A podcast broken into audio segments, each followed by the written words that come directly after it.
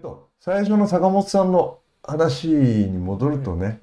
僕はあのさっき言ったように坂本さんの意思を継ぐっていうあるいは亡くなったことを悼む亡くなった人を悼むっていうのはどういうことなんだろうかっていうふうに考えた時に、最後にあの人がやったのは小池東京都知事らにその神宮外苑の再開発のことについて手紙を出したでしょ？で僕それはねものすごく深い意味があると思っていてそのあそこの神宮外苑であの今自分の宮ラグビー場とか神宮球場を潰して、新しいの作ってでなんかでかいスポーツコンプレックスみたいのを作って、そこに、えー、なんだっけ90メーターとか190メーターとか、高層ビルをガーって作ってでそのオープンエリアっていうか市民のための憩いのスペースっていうのが縮まってでそれって僕 申し訳ないけど今世界の潮流っていう意味で言うとつまり地球温暖化とかそれからつまりあの自然を傷つけるっていうことについて僕らは本当は見直さなきゃダメなんじゃないかっていうことが今それこそ G7 とかそういうところで始まってる動きなのにもかかわらずなんか周回遅れのような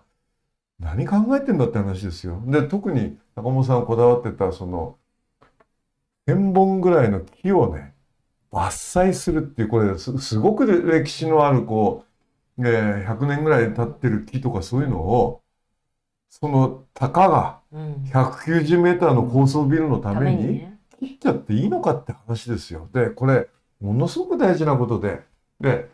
そその手続き的にも、ま、ものすごくさっきのあ沖縄の南西諸島にミサイル部隊を配置するみたいな有無を言わせのやり方とすごく似てて。え住民の声とかそういうのもきちっと聞いた上でじゃないし、手続き的にもそれから今言ったように内容自体が、まあ、まるで20世紀に戻ってるみたい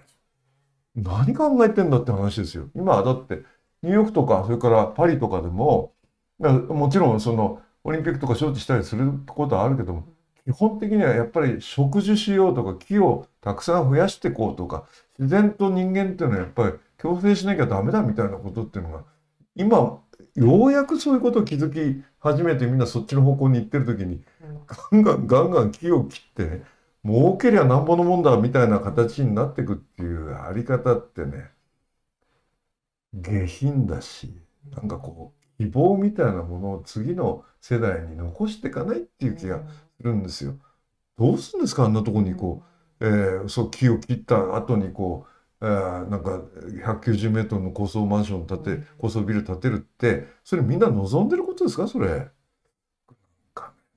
ていうんだガラッとね想像力がなんかね、あまりにもだだその最後の手紙をだから坂本さんが出したっていうことのこうなんかね意味っていうのかなもういかにも坂本さんらしいなっていうか最後にそれを出して、えー、去っていったっていうか、でそれやっぱりだからその痛むとか継ぐっていうのは彼のそういう思いに対して自分たちはじゃあどうするんだってことを考えることだってまあ動くのが一番もちろん大事なことだと思うけどそういうことをやっぱりずっと考えてるんですね今ね。うん、そのね手紙やインタビューは望月さんのところに坂本さんから来たんですよね。あ手紙をね、あの出したということを記事にしてくれない。まあうちは多分あのこの外苑開発に関して森本さんっていう記者さんがずっと一年で、うん、やってたんで、そこに最後ねあの、まあ、その後もでも確かその亡くなられる2日か3日前まで女性自身かなんかにもこう回答を出されてたから、本当にあの最後の最後まであの、ね、あの自分の好きな故郷を守りたかったっていう思い。でも今小池さんが当時は今回亡くなったことについて言及しなかったけど、その前の時点で、あの、開発事業者の方にも、あの、連絡したらどうですか？手紙出せばいいんじゃないですかって。みたいな、坂本さんの。のような発言をされてるんですよね。これやってるのは民間事業者だから、そこにお手紙をお書きになればどうですかっていう。で今回はさらに、いや、だから3000本埋めればいいんじゃないかって、そういうことをまた、1000本来て3000埋めれば文句ないだろうっていう。本当にね、あの、心のそのイコモスのね、うん、え石川さんが言ってた、あの僕はあのラジオで聞いてましたけど、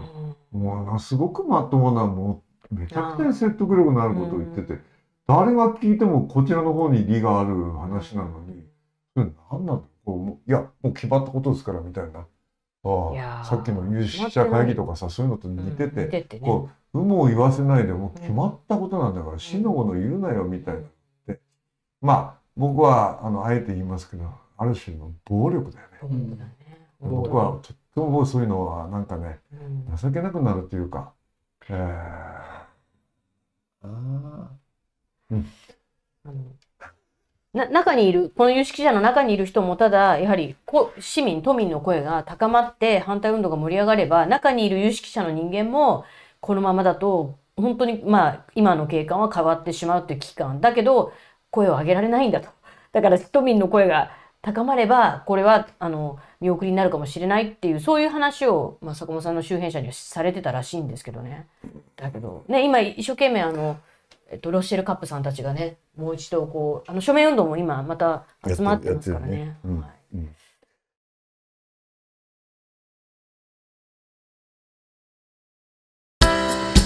アークタイムズポッドキャストお聞きいただきありがとうございます。他にも様々なエピソードがありますので、ぜひお聞きください。動画は YouTube 上のアークタイムズチャンネルでご覧になれます。こちらもぜひご活用ください。